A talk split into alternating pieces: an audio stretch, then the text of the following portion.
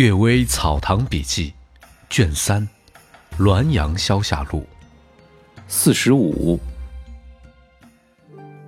木刻论诗。义都李慈晚说，秋谷先生游历南方的日子里，借住的一户人家的园庭中，一天晚上，上床躺下以后，想要做一首诗，正在沉思之间，听到窗外有人说道。您还没有睡吗？对您亲历的词句，我已经醉心十多年了。现今幸而下榻在这房间，偷听您的言论，虽然已有一整月，始终因没有机会提出疑难的问题请教为恨。担心您或者突然到别处去了，不能够尽情倾吐我心里所想的，这就成为了平生的憾事，所以不揣冒昧。希望隔窗听您的谈论，先生能不拒绝吗？秋谷问：“您是谁？”回答说：“别墅幽深，重重的门户夜间都关闭，自然断不是人迹所能到的。先生的神思平和旷达，想来不会恐怖，想必不会深究了。”又问道：“为什么不进房间相会呢？”回答说。先生的胸怀洒脱闲散，我也对礼仪形式感到厌倦。只要能精神交往，何必一定在形体之间呢？秋谷于是每天同他应酬答对，对《诗经》的六义探讨得颇为深刻。就这样连续了几个晚上。一次，偶尔趁着醉意细问道：“听您的议论，不是神，不是仙。”也不是鬼，不是狐，莫非是东坡所说的“山中木客解吟诗”吗？说完，寂静无声。捅一条窗缝来看，残缺的月亮未有光明，有个模模糊糊的影子，掠过水亭的眼角而去。园子里老树高耸入云，怀疑它是树木的精怪。此晚又说。秋谷同精怪谈话时，有客人在偷听。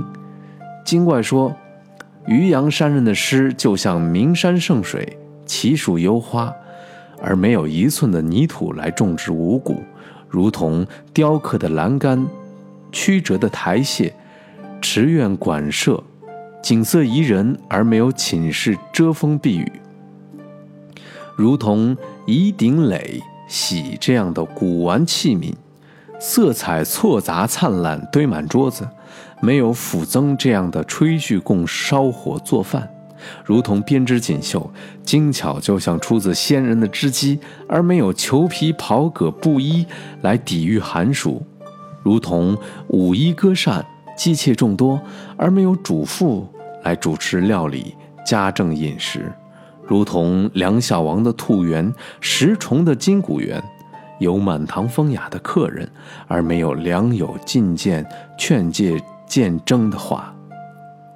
秋谷极为积极赞赏，又说明末的诗如平庸的音乐，杂乱的鸣奏，所以于洋用清新的诗风来挽救。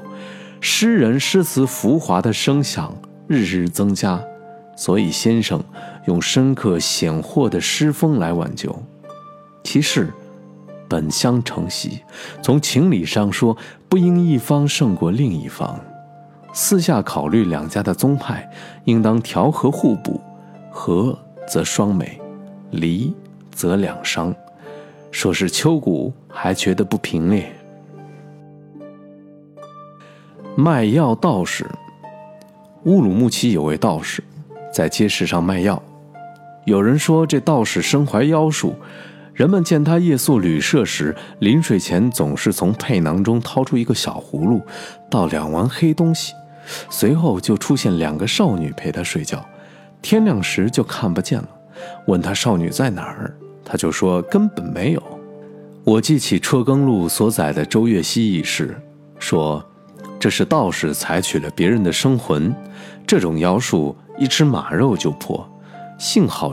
中营有马死了，就派人密付主告旅社主人，说旅社赶巧有马肉，问道士吃不吃。